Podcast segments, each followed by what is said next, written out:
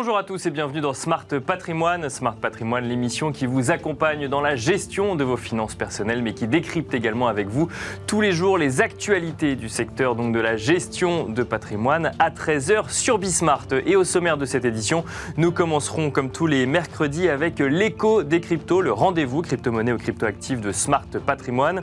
Et en l'occurrence, nous reviendrons avec Alexandre Stashchenko, le directeur blockchain et crypto de chez KPMG France, mais aussi cofondateur de Blockchain Partner et de Ladan sur deux éléments clés du Bitcoin en lien avec l'actualité. Alors nous n'allons pas vous parler du cours du Bitcoin, encore que cela, peut être, cela viendra peut-être dans nos échanges, mais on va plutôt vous parler de son incensurabilité euh, et les cas où cette incensurabilité peut avoir son intérêt, mais nous allons également évoquer l'utilisation du Bitcoin comme valeur refuge dans certaines économies où l'inflation est forte, à l'instar du Liban ou de la Turquie. Et ensuite, dans Enjeu patrimoine, nous nous poserons une question de Les établissements financiers ont-ils le droit de fermer unilatéralement des comptes que vous possédez chez eux? Eh bien oui, certains clients de, de néobanques comme N26 ou ING l'ont appris à leurs dépens. Ils ont vu ces organismes financiers fermer leurs comptes unilatéralement dans le cas d'ING en lien avec le retrait de la filiale française donc du territoire français et dans le cas de N26 sans raison clairement identifiée même s'il y en a qui sont évidemment évoquées, on en reviendra en plateau. Nous nous demanderons donc si la fermeture de compte unilatéral est légale et surtout nous tenterons de comprendre et de répondre à toutes les euh, questions que cela pose avec Michel Guillot, président de France Consobank et Emma Leotti, avocate spécialisée en droit bancaire. Bienvenue euh, dans Smart Patrimoine. Et Smart Patrimoine, c'est parti.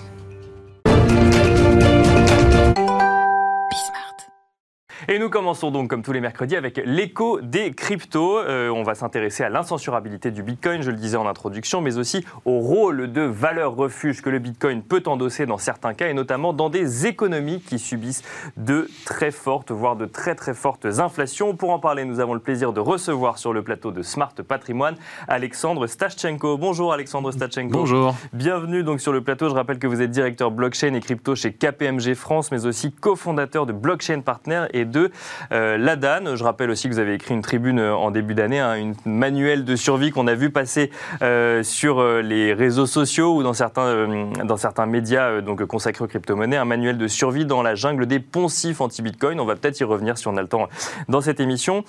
juste avant, il y a deux sujets que je trouve intéressants de creuser avec vous, alors qui sont pas forcément en lien direct avec l'actualité, mais euh, qui font quand même le lien avec ce qu'on voit de l'actualité récente en matière de crypto. D'abord, c'est euh, ce qu'on pourrait appeler l'incensurabilité du Bitcoin, à savoir cette notion euh, que, qu'on ne peut pas venir censurer finalement des transactions en Bitcoin.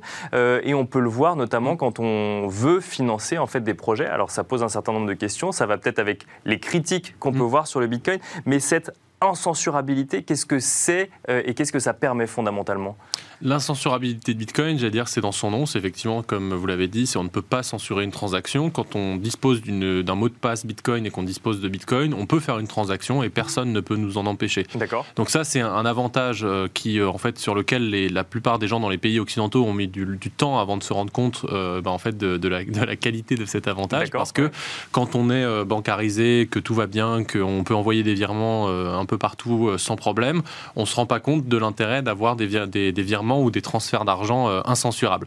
La première fois dans l'histoire euh, de Bitcoin que l'incensurabilité a vraiment eu un, vrai cas d'usage et ça a été mis en avant par l'actualité, c'était directement en 2010, à peine un an après la création de Bitcoin, euh, puisque à ce moment-là, il y avait eu des, des révélations de Wikileaks, notamment sur les écoutes diplomatiques des États-Unis, etc. Et Julian Assange, à ce moment-là, s'est vu fermer tous ses comptes bancaires, toutes les institutions financières sont vues interdites de traiter, interdites de traiter avec euh, Julian Assange. Et donc Julian Assange, à ce moment-là, évidemment, investigue les solutions disponibles et voit que Bitcoin lui permet cela. Alors c'est drôle parce qu'à l'époque, Satoshi Nakamoto directement sur un forum lui dit ne fais pas ça s'il te plaît parce que Bitcoin est trop jeune et ça attirerait la lumière sur Bitcoin, donc ne fais pas ça. Ce que Julian Assange a fait d'ailleurs, il a attendu avant d'utiliser Bitcoin, mais par la suite on le revoit et en ce moment d'ailleurs, depuis 2011-2012, euh, Wikileaks a levé près de 50 millions de dollars en Bitcoin puisqu'ils n'ont pas accès en fait au reste du système financier. Et de manière plus euh, actuelle, l'incensurabilité, elle est revenue sur le devant de la scène avec plusieurs choses. Il y a eu les manifestations à Hong Kong il y a quelques temps. Il y a eu Edward Snowden lorsqu'il avait vendu son livre et qu'il a eu le même problème que Julian Assange, c'est-à-dire que tous ses comptes ont été fermés et il a dû se financer en Bitcoin. il y a eu également en Iran des transactions qui étaient possibles évidemment sans, sans la censure. Et puis encore plus récemment, il y a eu deux sujets. Le premier, c'est celui actuel au Canada, celui avec le Freedom Convoy, donc avec les, les, routiers qui bloquent la capitale canadienne, Ottawa. Et euh, il y a eu cette levée de fonds de 8 millions de dollars qui a été faite sur une plateforme de crowdfunding qui s'appelle GoFundMe. Et le gouvernement canadien, euh, qui, on va dire, dans des raisonnements peut-être un peu simplistes, traite les manifestants de fascistes, de racistes, de misogynes, de tout ce qu'on veut.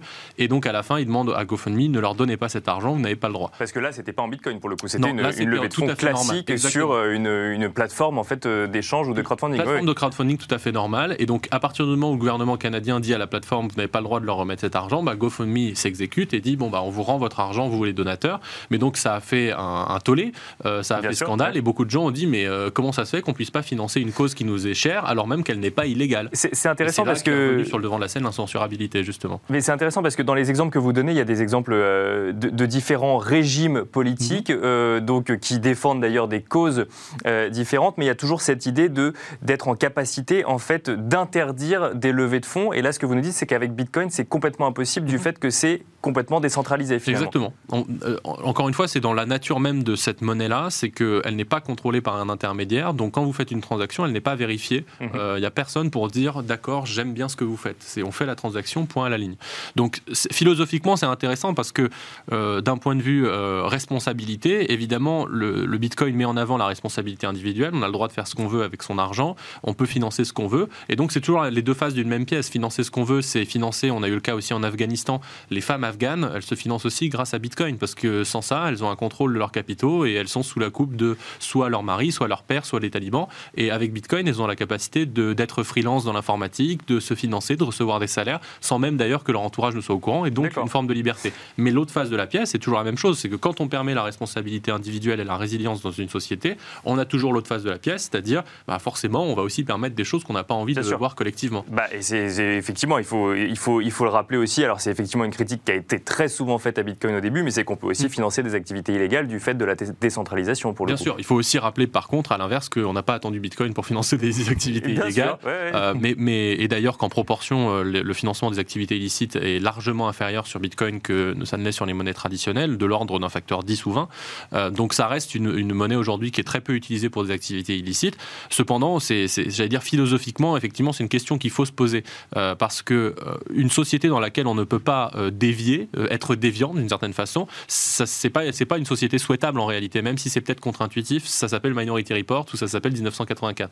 Donc l'incensurabilité permet d'essayer d'éviter ce chemin-là. Ça permet du bien et du moins bien, euh, mais en tout cas c'est une caractéristique qui revient sur le devant de la scène, notamment avec ce Freedom Convoy et avec le Liban aussi où il y a le sujet de l'inflation qui vient en prime. Non mais c'est hyper intéressant je trouve parce que euh, on ne fait pas de politique euh, dans cette émission, mais en fait, on se rend compte que euh, ce sujet euh, évoqué concerne tous les régimes politiques. Et en fait, dans certains cas, on peut trouver que effectivement, c'est une porte de sortie dans des régimes autoritaires.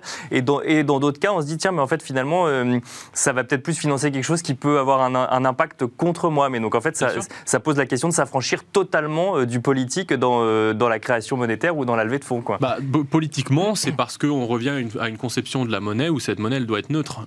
et donc, effectivement, comme tout outil, bah, marteau, on peut s'en servir pour planter un clou et on peut s'en servir pour tuer quelqu'un. Bon, est-ce qu'on va interdire les marteaux? Je ne crois pas. C'est pareil pour les couteaux, c'est pareil pour n'importe quel outil. Euh, donc c'est une question d'encadrement de cette utilisation. Aujourd'hui, la régulation, elle progresse sur le sujet du Bitcoin euh, et des crypto-monnaies en général. Mais en, règle générale, quand on se retrouve à être sur la pente euh, d'interdiction d'un outil juste parce qu'il permettrait de faire des activités illicites, ce qui est encore une fois largement faux en, proportion, bah en fait, c'est aussi un, un vaccin contre les dérives autoritaristes, même des régimes démocratiques. Alors justement, quand on parle de s'affranchir de, politique ou en tout cas d'utilisation du Bitcoin ou de crypto-monnaie en lien avec euh, la politique ou l'économie d'un pays, moi il y a deux exemples qui m'ont marqué euh, récemment. C'est euh, l'exemple du Liban ou de la Turquie, deux, pays qui ont subi de plein fouet une inflation forte, une dévaluation de, de leur monnaie, et on a vu du coup automatiquement des euh, citoyens aller massivement vers le, euh, Bitcoin. Alors là même, par exemple, si je prends l'exemple du Liban, que c'est beaucoup plus compliqué d'avoir accès à euh, des crypto-monnaies au Liban qu'en France, par exemple, pour avoir accès à des plateformes ou autres. Et on a vu ce, rôle presque de valeur refuge face euh, à une crise de confiance dans un système mm. euh, bancaire ou face tout simplement à une inflation incontrôlée dans ces pays-là.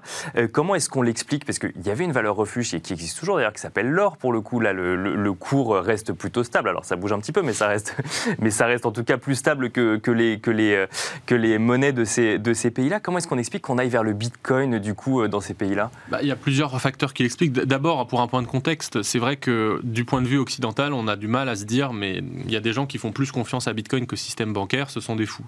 Euh, pas du tout. Encore une fois, il faut vraiment se décentrer et regarder ce qui se passe dans le monde. À part les trois, quatre premières monnaies du monde, c'est-à-dire l'euro, dollar, yen, pound, en gros, franc suisse, etc. Le reste des monnaies, il subit une, inflation très forte, en tout cas une, une dévaluation de sa valeur très forte sur les années, voire une volatilité extrême pour certains cas. Dans le cas du Liban comme de la Turquie, on approche des 40% annuels d'inflation. Mhm. Concrètement, ça veut dire qu'en 2-3 ans, vous avez perdu la moitié de votre patrimoine. C'est ça, ça, que ça veut dire.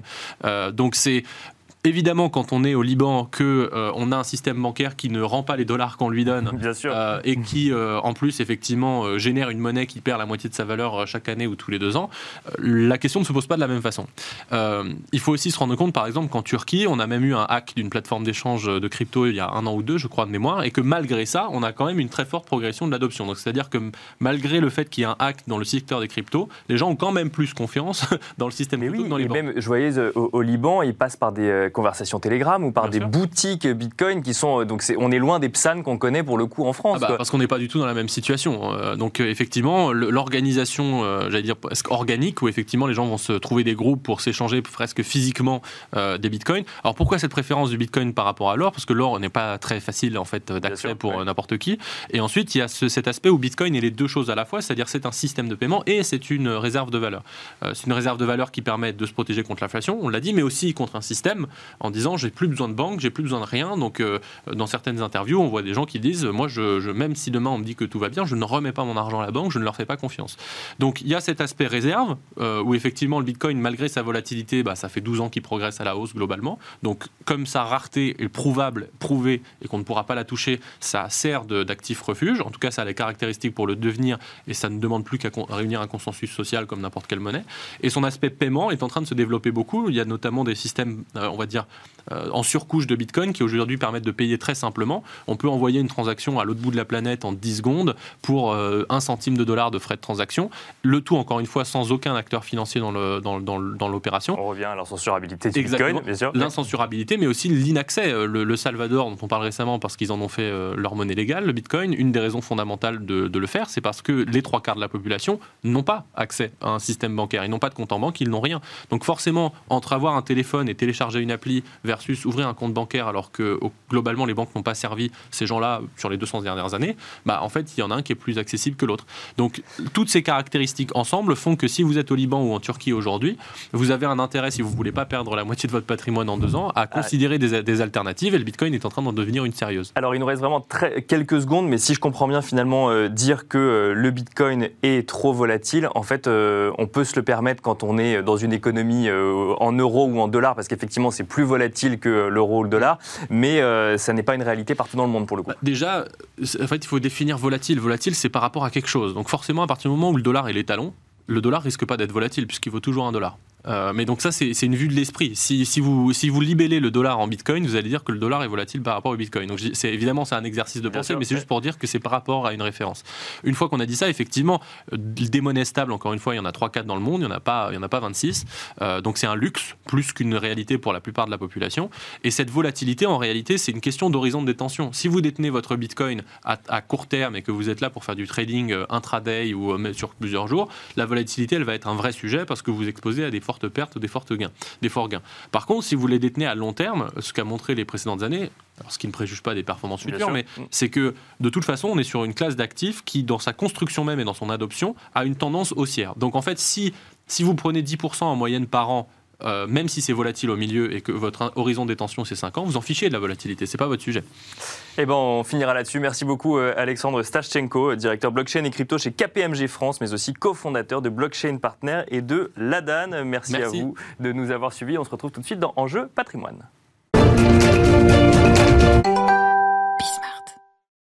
Et nous enchaînons à présent avec Enjeu patrimoine, où nous allons revenir sur plusieurs actualités qui ont de quoi surprendre et qui posent une question de droit, mais aussi de politique commerciale lorsqu'il s'agit de la gestion de votre argent. On a pu lire dans la presse il y a un peu plus euh, d'un mois que la néobanque N26 avait décidé de fermer euh, unilatéralement plusieurs comptes de ses clients, clients dont certains n'ont pas encore pu récupérer leurs dépôts.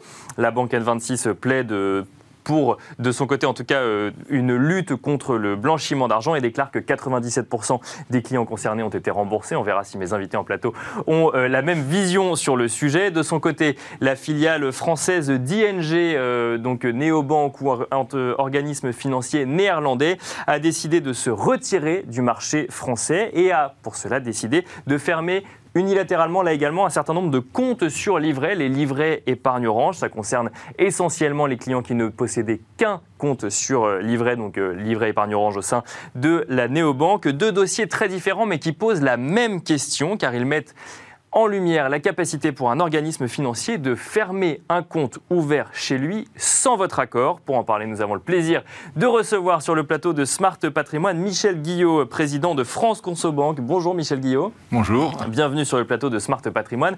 Et Emma Léotti, avocate spécialisée en droit bancaire au sein du cabinet Choisé. Bonjour Emma Bonjour. Bienvenue donc à tous les deux sur le plateau de Smart Patrimoine. Première question pour vous Michel Guillot. J'ai rappelé les faits euh, brièvement. Je pense qu'on pourra rentrer un petit peu plus dans le détail avec Emma Leotti. Mais tout d'abord, euh, Michel Guillot, un organisme financier, aujourd'hui en France, a le droit de fermer un compte, votre compte, sans vous demander votre avis ou votre accord avant la oui, parce que nous, c'est une de nos revendications de base, hein, c'est le côté arbitraire de la clôture d'un compte, qui est un vrai traumatisme pour ceux qui euh, subissent cette, euh, cette, fermeture. Alors au jour d'aujourd'hui, hein, Maître Leotti pourra confirmer, je pense, c'est qu'au jour d'aujourd'hui, une banque peut clôturer un compte sans motif, elle a simplement comme obligation de respecter un délai.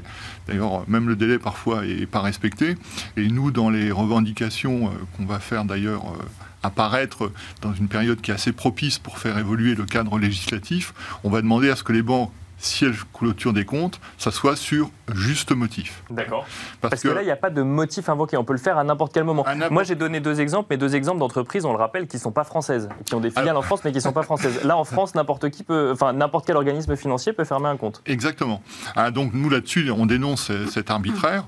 Et si vous voulez, c'est vraiment un sujet d'incompréhension pour nos, nos concitoyens, d'autant plus que le compte bancaire, c'est devenu un produit, on va dire, obligatoire. Donc, si vous voulez, il y, a, une contradiction apparente dans les termes. Comment est-ce qu'on peut clôturer d'une façon arbitraire un produit qui, de facto, est devenu obligatoire. Hein? Puisque là, une petite statistique Banque de France, 99,6% de nos euh, concitoyens ont un compte bancaire. Mmh. Nous, je sais qu'au niveau de l'association, on a quelques euh, irréductibles gaulois qui essayent de vivre sans compte bancaire donc les 0,4%, c'est très difficile. C'est encore plus difficile que de ne pas être vacciné. Hein. D'accord. Peut-être une petite parenthèse avec l'actualité, mais bon, le sujet c'est les comptes bancaires. Donc il y a une très grande incompréhension là-dessus. Incompréhension qui est d'autant plus grande, si vous voulez, qu'on nous, on assiste régulièrement à des campagnes de clôture de compte. Alors bon, là, N26 euh, ou ING, hein, je pense qu'on en reparlera, euh, c'est la face visible de l'actualité, mais je dirais que d'une façon permanente et souterraine, des banques, pratiquement d'ailleurs toutes les banques, font des campagnes de clôture de comptes, tout simplement parce que les comptes en question ne sont pas rentable. D'accord. Hein.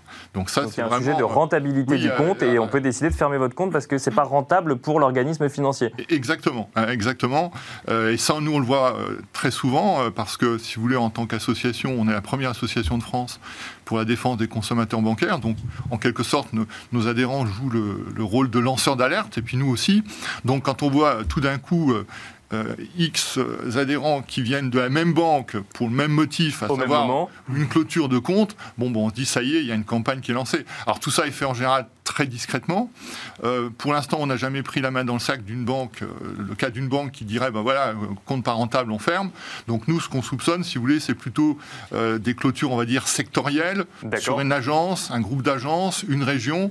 En tout cas, c'est un phénomène qui existe. Alors, Emma Léotti, euh, justement, cette question de la rentabilité, bon, on va rentrer dans le, vif du sujet tout de suite, parce qu'on a un peu l'impression que derrière les fermetures de comptes ING et N26, en tout cas, c'est ce que j'ai pu lire, euh, il y a ce sujet de la rentabilité. C'est-à-dire que chez N26, en fait, on a des comptes qui, sur lesquels dormaient certains dépôts, mais qui n'étaient pas souvent utilisés. Chez ING, en fait, on a fermé des livrets d'épargne Orange qui d'ailleurs, rappelons-le, ne rapportaient pas grand-chose, mais qui n'étaient pas utilisés, rien du tout d'ailleurs, nous précise Michel Guillaume, mais qui n'étaient pas utilisés et euh, on parle de clients qui n'avaient rien d'autre dans les banques en question.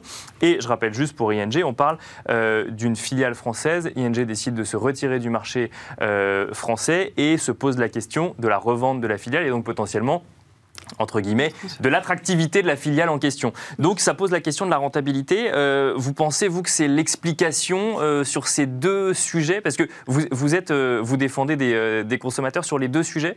Alors oui, en l'occurrence, j'interviens principalement au soutien de la défense de consommateurs qui étaient des anciens clients de la banque N26. D'accord.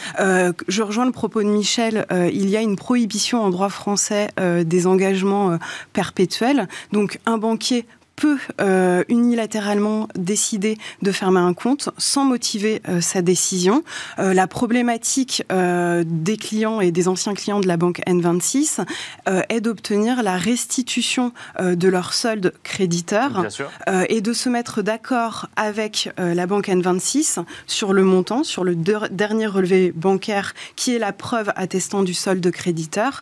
Et en l'occurrence, c'est la vraie problématique de ce dossier, la restitution euh, dans un temps donc euh, normal à première demande euh, des anciens clients de ces, des, du solde créditeur porté au crédit des comptes de dépôt. Et alors, qu'est-ce qu'on peut faire quand on est euh, épargnant, qu'on a un compte bancaire dans une néobanque, effectivement, comme euh, N26, qu'on n'utilise pas depuis plusieurs années, mais bon, enfin, on a quand même, mettons, 300 euros dessus, euh, et que là, on nous explique que c'est fermé pour cause de lutte contre le blanchiment d'argent. Qu'est-ce qu'on peut faire?